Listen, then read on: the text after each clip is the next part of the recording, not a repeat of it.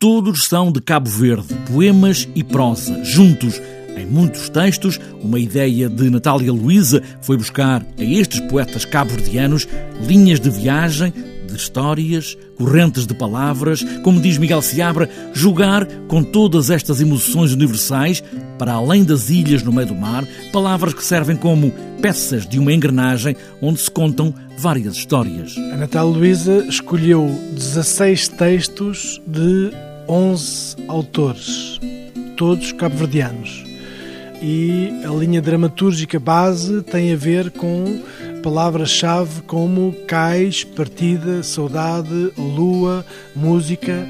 E estes textos, posso dizer que é um espetáculo, é um projeto feliz, este Contos em Viagem em Cabo Verde. Ah, minha filha, como te fizeste moça tão depressa como estás engraçada.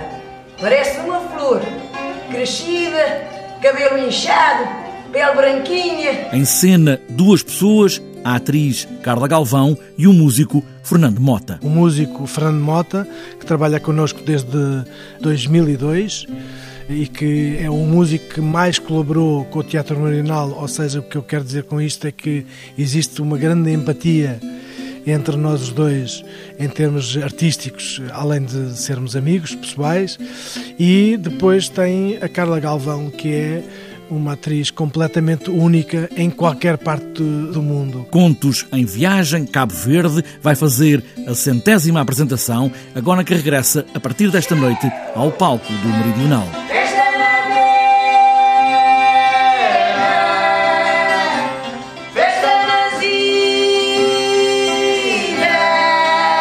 Este é o espetáculo mais antigo que estreou precisamente em 15 de setembro de 2007 no Mindelo, no Mindelacte, em São Vicente, em Cabo Verde, e em julho, durante a temporada, precisamente no dia 21, faremos a representação número 100. Pretextos de viagem, saudade, liturgias de outros amores, são contos de Cabo Verde.